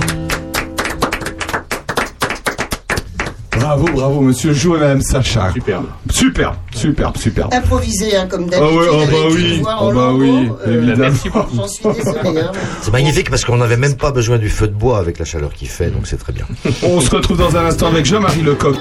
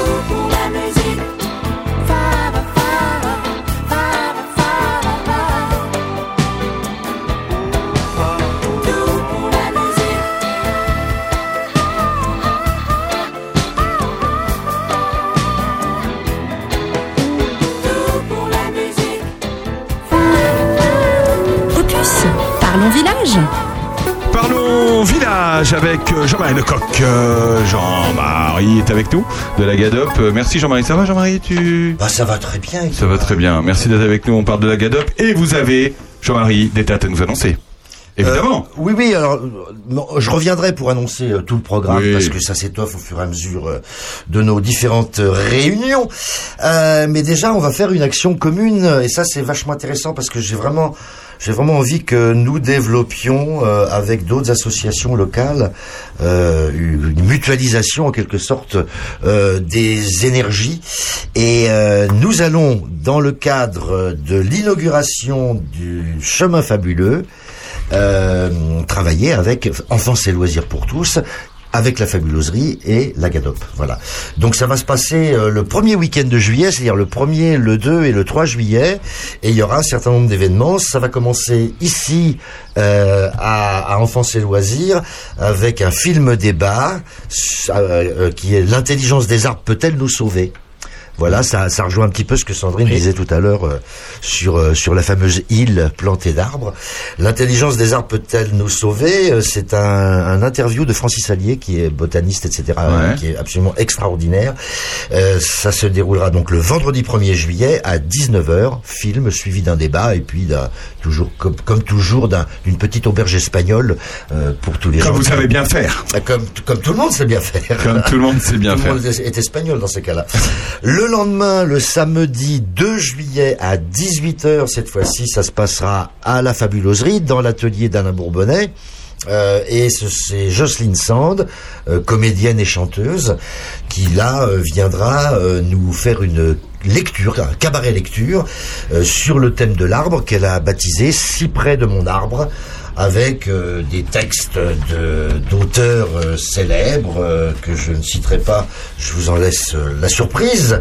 Euh, c'est un spectacle qui dure environ une heure, c'est un- vraiment un cabaret lecture très très convivial, très euh, où on découvre de très très beaux textes qui sont magnifiquement interprétés, dits par lus par Jocelyne Sand. Donc si près de mon arbre, samedi 2 juillet à 18h. Euh, dans le même cadre, toujours dans l'atelier de la fabuloserie, nous la, la fabuloserie exposera des reproductions photos des, des trognes, des fameuses trognes de Jean Rosset, parce qu'il y a cinq trognes dans le parc de la fabuloserie qui ont été faites par Jean Rosset. Donc Jean Rosset, c'est un sculpteur qui, pendant des années, récupérait euh, les, les trognes, enfin pas les vrais trognes, mais les troncs, pour en faire des trognes. Alors il y avait les, les trognes, à savoir des visages. Ah bah oui, parce que j'étais inquiet. Je me demandais si on n'allait pas t'exposer du coup. Ouais, ouais, merci, c'est sympa, sympa, Sandrine. On pourrait, on pourrait.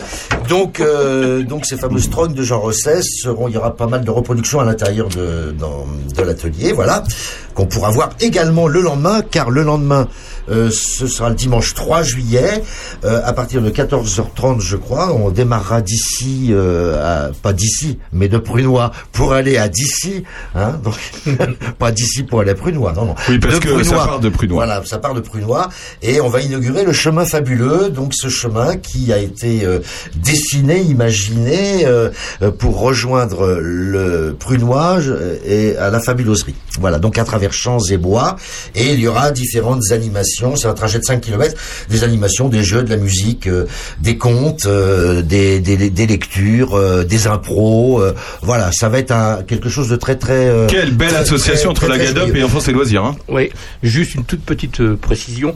Euh, je, je- je voudrais saluer ici le, le Sentier Fabuleux, ça a été un projet long euh, donc sur, sur l'année, intéressant toujours pour les enfants. Et le groupe des 8-10 ans et la Fédération française de randonnée qui se sont donc euh, bah, euh, mobilisés pour euh, participer à la création de ce sentier. Les enfants sont initiés à la, à la cartographie, au maniement de la boussole. Et mercredi 22 juin, là, dans quelques jours, ils vont en compagnie de la Fédération française de randonnée justement baliser ce, baliser ce chemin. euh, donc ça a été une grande aventure pour les enfants euh, et le chemin va figurer dans le dans le dans, le- dans les circuits des- c'est- en, cartographie. Donc c'est très chouette. On est très contents. Et on, va, et, et on va essayer euh, de, de pérenniser euh, chaque année euh, un événement justement sur euh, sur ce sur ce chemin.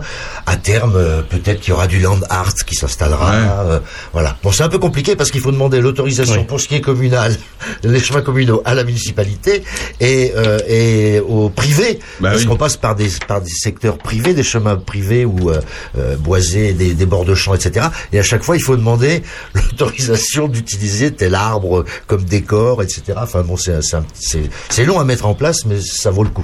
La belle énergie de, de l'association Agadop. Hein. Ça, c'est Oh, mais pas que pas que nous, parce que sur ce projet-là, euh, il y a la Fabu et puis euh, il y a il y a Enfance et Loisirs. Mais nous, on aime ça quand les Ah, associations se regroupent. Quand les associations c'est s'associent.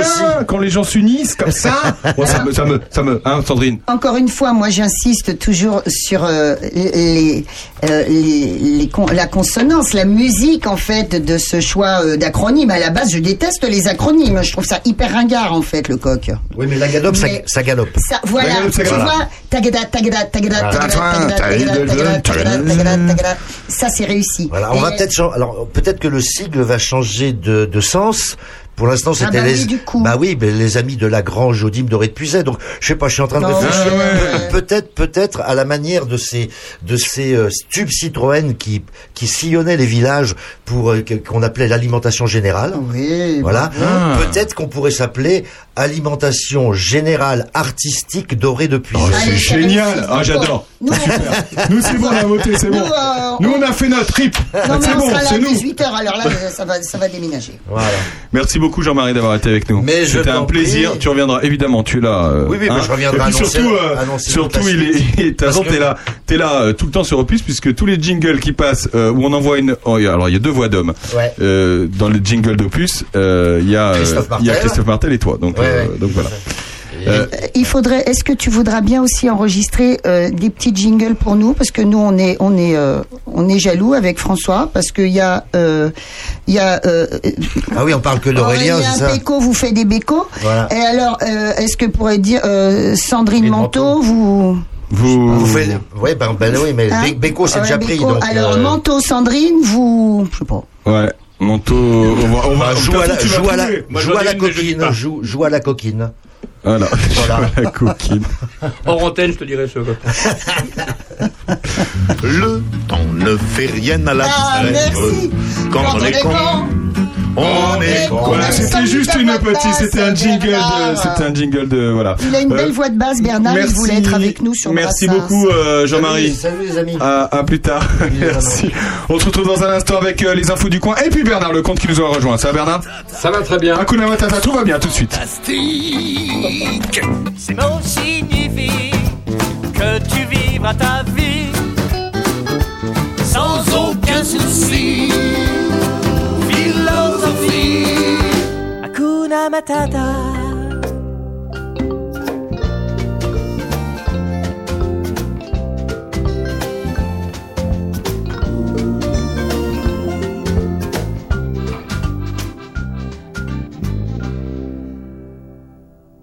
Ce très jeune facochère. J'étais jeune facochère. Bel organe. Merci. Un jour, quelle horreur, il comprit que son odeur, au lieu de sentir la fleur, soulevait les cœurs. Mais y a dans tout cochon un poète qui sommeille. Quel martyr quand personne peut plus vous sentir. Disgrâce infâme qui nom de mon âme Je déclenche une tempête à chaque fois que je... Non, pas devant les enfants. Pardon. Hakuna Matata. Mais quelle phrase magnifique. Hakuna Matata. Quel chant fantastique. Ce mot signifie que tu vivras ta vie. Ouais, chant petit. Sans aucun souci. Philosophie Hakuna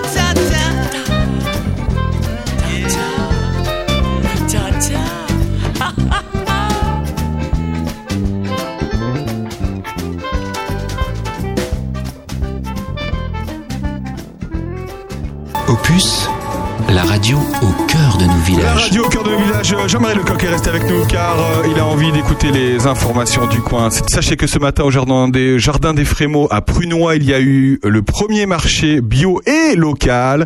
Ça va Bernard? Il va, il va s'hydrater. Hydratez-vous. Hydratez-vous.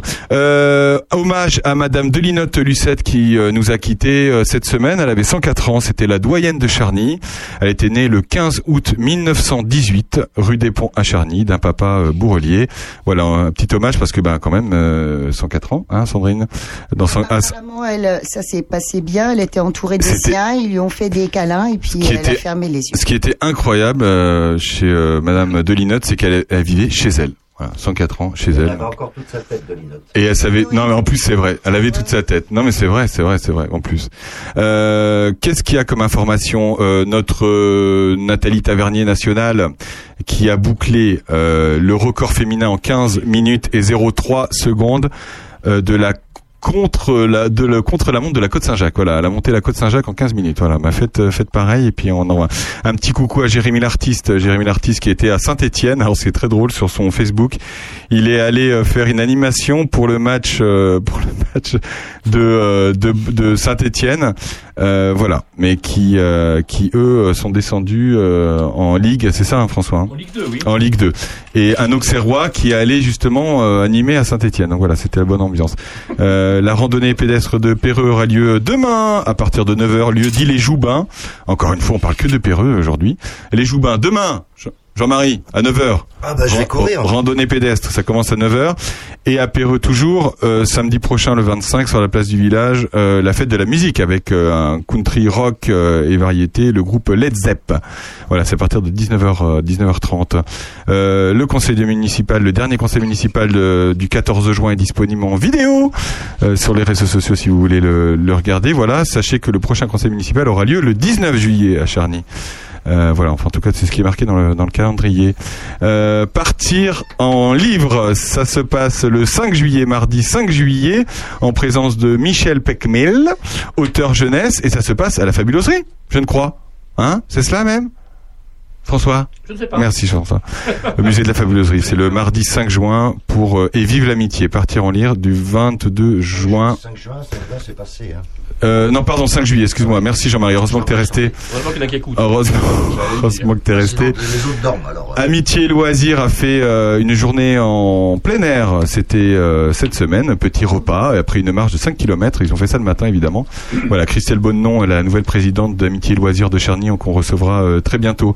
Euh, Il y a eu également une, euh, une journée euh, bio grande culture, visitée par celle d'essai de céréales, une journée bio. Ça a eu lieu mardi. Voilà, on en reparlera l'année prochaine. Je pense que celle-là, on l'a loupé. Une journée bio. une journée bio, ouais, par les agriculteurs bio du coin. Journée dédiée aux grandes cultures, agriculture biologique, Grande voilà. culture bio. Ouais, voilà. Non, non, mais c'était et c'était à Chambeugle. Eh oui, monsieur dame, eh oui. Euh, voilà, Bernard, parlons. On a, il nous reste euh, 12 minutes, Bernard. Reste 12 minutes, Bernard.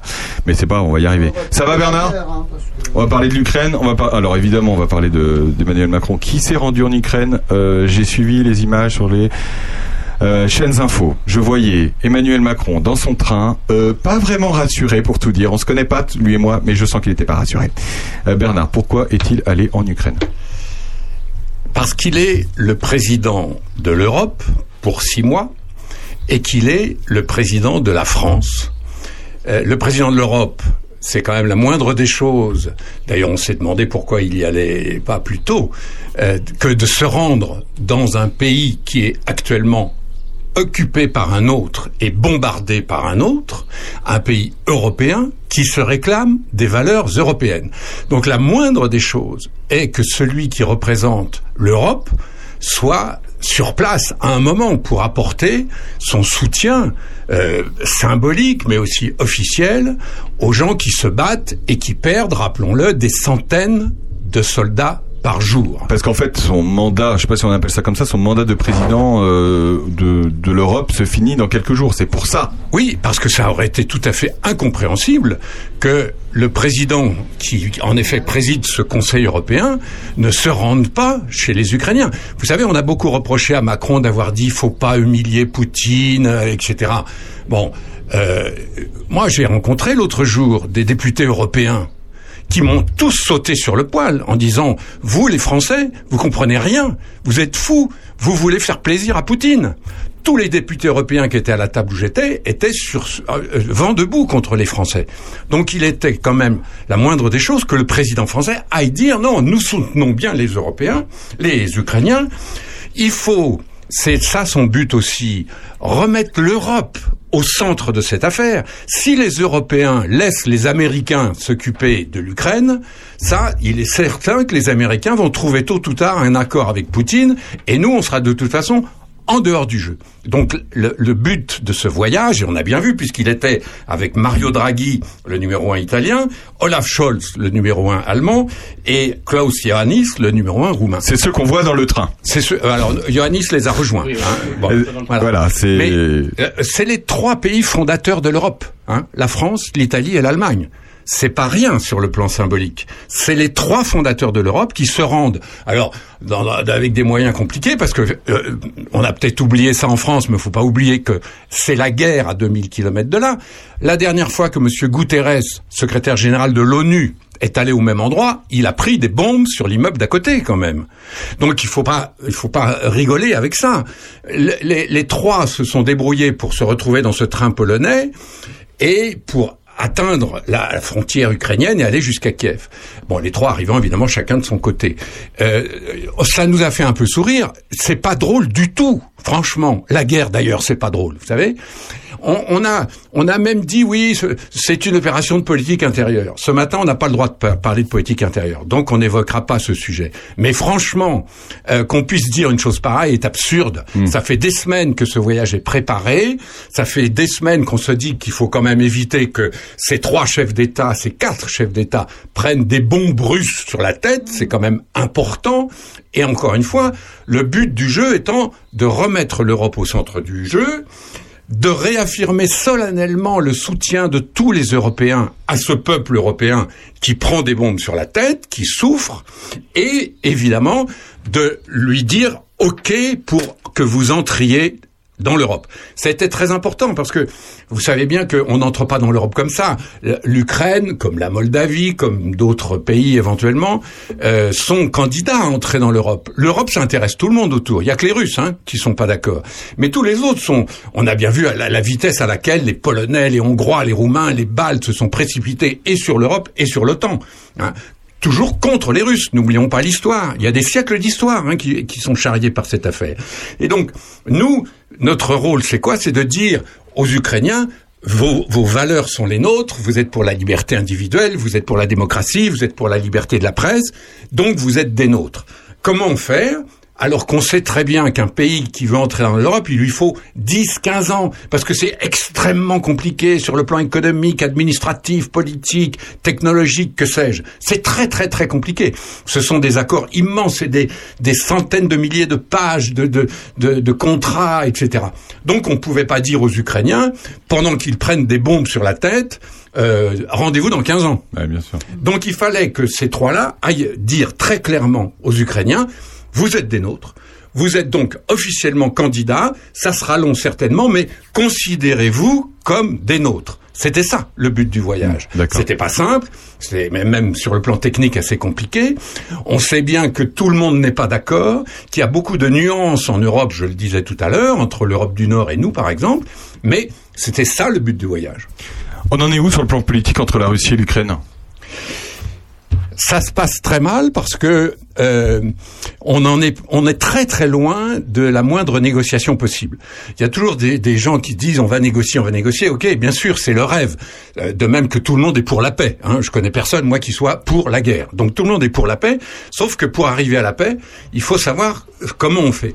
Si on se dit on va dire aux uns et aux autres vous allez faire ça, vous allez vous retrouver autour d'une table, etc. On se fourre le doigt dans l'œil. Vous voyez jusqu'où là Vous voyez ce que je vous montre là Le coude. Vous voyez Jusque voilà. parce que tout simplement les deux protagonistes sur le plan politique, les Russes, non.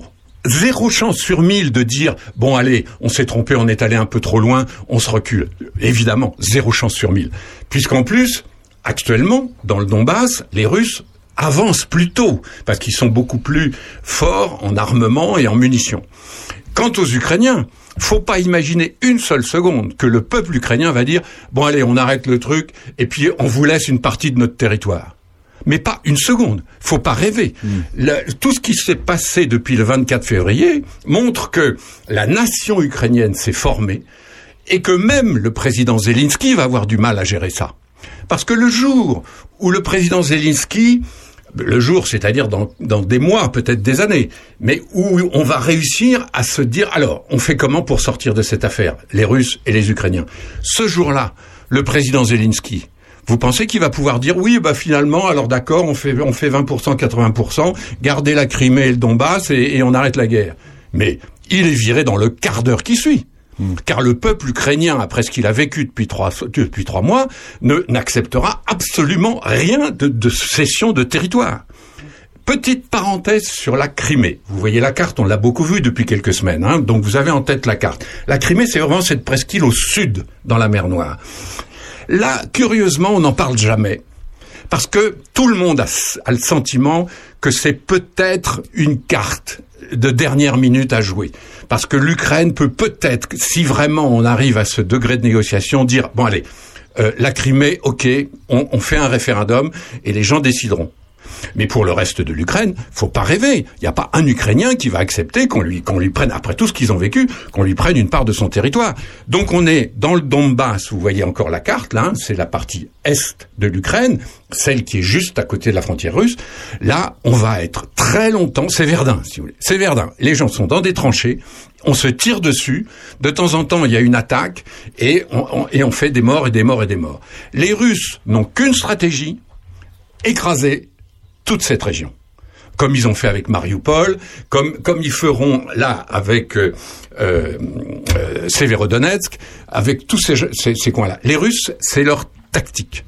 Ils avancent, ils écrasent, ils tirent, ils tuent. C'est simple, c'est Verdun. Donc euh, on ne peut pas sortir comme ça de Verdun. Si en 1917 à Verdun on avait dit allez euh, on va se mettre autour d'une table avec le Kaiser, il faut d'ailleurs pas l'humilier et on va discuter, mais tout le monde aurait rigolé. Évidemment, actuellement, on en est à Verdun. Donc il faut attendre, il faut essayer tout faire pour justement que l'on réussisse au moins à se parler. Bon, par exemple sur l'affaire du blé, les Russes ont fait du blé un chantage mondial qui est invraisemblable. Bon, là, il faut essayer peut-être de débloquer au moins cette affaire, parce que ça, c'est quand même des millions de morts de faim en, Afrique, hein, qui nous pendent donner. Donc, c'est, il faut, si on peut réussir au moins à parler de ça, c'est toujours ça de prix. Sandrine. Bah, euh, oui, d'ailleurs, à ce propos, euh, euh, j'écoutais euh, sur d'autres médias bien moins pointus que ici, euh, Bernard, que, que les, les soldats ukrainiens meurent de faim, qu'ils ont rien à manger, qu'ils ont des espèces de bouillies euh, très très basiques, euh, qu'il y a un vrai problème pour nourrir l'armée ukrainienne. Alors non, non, c'est pas comme ça qu'il faut voir les choses. Il faut voir les choses euh, autrement. Dans une guerre, il y a des soldats. Ces soldats, il faut évidemment les alimenter. Mais là, on n'est pas du tout dans le domaine de, de- de- du chantage alimentaire de Poutine. Non. Ça n'a rien à voir. Là, c'est simplement des difficultés d'approvisionnement pour des soldats qui sont euh, du côté de Severodonetsk, qui sont entre une armée russe au sud et une armée russe au nord. Donc c'est de plus en plus difficile de les alimenter, donc ils bouffent de plus en plus de trucs. Mais ça, dans toutes les guerres, il y a toujours des endroits où des gens reculent, des gens avancent et des gens n'arrivent pas à s'alimenter. L'une des raisons pour lesquelles Poutine a perdu la première partie de cette guerre, où il a retiré ses chars qui allaient vers Kiev, là, qui étaient entre Kharkiv, vous avez vu ces cartes au début, dans les premiers jours, L'une des raisons pour lesquelles Poutine a reculé, c'est parce que justement, il n'arrivait plus à alimenter ses soldats, qui étaient obligés donc de piller, de voler, euh, et qui ont fait des massacres uniquement pour manger. Euh, une guerre, c'est une guerre. Hein. On n'est pas dans une cour de maternelle. Hein. Donc voilà, euh, la réponse à ta question, Sandrine, c'est tout simplement dans une guerre, c'est plein de trucs comme ça. D'ailleurs, on voit les gens euh, donc dans des dans des sous-sols, dans des souterrains, etc. Mais on se demande où trouvent-ils la nourriture? Comment ça se passe?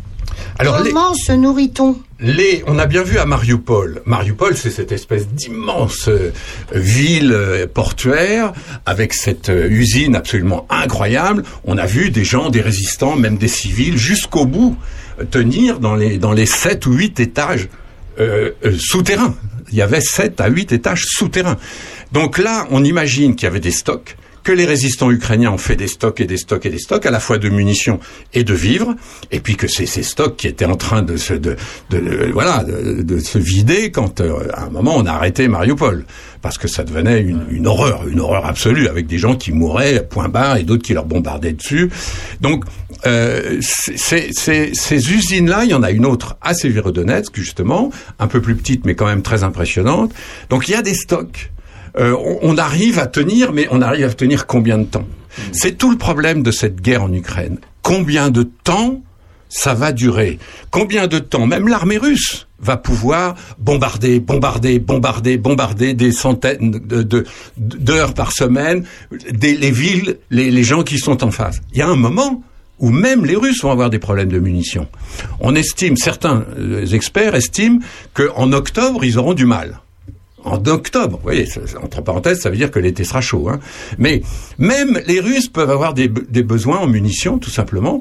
Et donc, il y a un moment où on peut dire aussi, les Ukrainiens d'un côté, les Russes de l'autre, ben, il y a plus de quoi tirer, il y a plus de munitions. Et beaucoup de choses vont dépendre de ça. Est-ce que les Russes vont pouvoir reconstituer leur stock de munitions et de et d'armement? Et est-ce que les Ukrainiens vont recevoir à temps les armements américains, allemands, polonais et français? Vous savez que les Français euh, envoient ces fameux can- canons César, qui sont des armes extrêmement redoutables. Donc on en a, on a, on a envoyé aux Ukrainiens 18 de ces canons, qui sont encore une fois des armes capables de tenir un front pendant un certain temps, hein. parce que tout simplement, euh, c'est des armes qui font 40 km de plus que les autres quand ils tirent. Donc c'est pas compliqué à comprendre que quand vous avez 40 km de plus que les autres, vous pouvez effectivement empêcher les autres d'avancer. Donc mais ça fait 18 canons. 18 canons en plusieurs mois. On peut pas dire non plus que ça soit les armements d'une armée euh, moderne. François.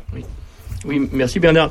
Bernard, la guerre, elle dure, et est-ce que la position de Vladimir Poutine, elle, va, enfin, elle est tenable euh, à court et à moyen terme sur un plan intérieur? Je voyais, euh, je voyais hier et avant-hier qu'ils relancent par exemple la production de la Lada classique. Ils n'ont plus accès, euh, aux- ils n'ont plus accès aux technologies modernes de de, de, l'industrie automobile, les ABS, les airbags, etc., etc. Il y a les avions de ligne aussi, manifestement, qui commencent à être un petit peu impactés par euh, par, le, par, par- par les blocus et tout. J'ai vu aussi que certaines compagnies étaient interdites de survoler la Chine depuis, de- depuis avant-hier. Et puis les biens de consommation, ils commencent à disparaître des rayons. Euh, D'ailleurs, il y, a la Russie qui a dit qu'ils avaient enfin créé le burger euh, russe, puisque McDo et tout sont partis. Et donc ma, question c'est celle-ci euh, est-ce qu'il bénéficie toujours du soutien de sa population? Et malgré est-ce que la propagande d'État va suffire? Parce que les gens doivent commencer quand même un petit peu à, à, à pâtir de ça, même s'il y a un nationalisme et puis un patriotisme fort en Russie. Les rares informations qu'on a qui viennent de Russie, c'est très compliqué puisque vous savez qu'en Russie, même si vous dites, vous prononcez le mot guerre, vous avez 15 ans de prison quand même. Hein, donc euh, ça reste assez compliqué. C'est une dictature avec un monopole de l'information qui est entièrement voué à la propagande de, de guerre. Donc c'est très compliqué d'avoir des vrais échos. Les gens qui connaissent des, des Russes, alors pas à Moscou, parce que Moscou c'est une capitale, c'est compliqué, mais dans la, la Russie profonde, la plupart des gens ne veulent pas en entendre parler.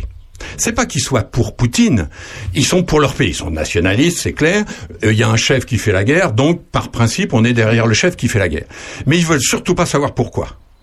C'est très frappant. On dit que tous les journalistes qui sont allés essayer, qui ont essayé d'aller interviewer les Russes, se heurtent à une question, à une réponse toute simple. Oh monsieur, nous on fait pas de politique. Voyez?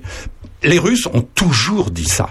Moi, je les ai bien connus. J'ai passé 30 ans de ma vie à traiter ces, ces pays-là. Et c'était déjà le cas. On dit, mais vous êtes communiste ou pas? Oh, monsieur, on fait pas de politique.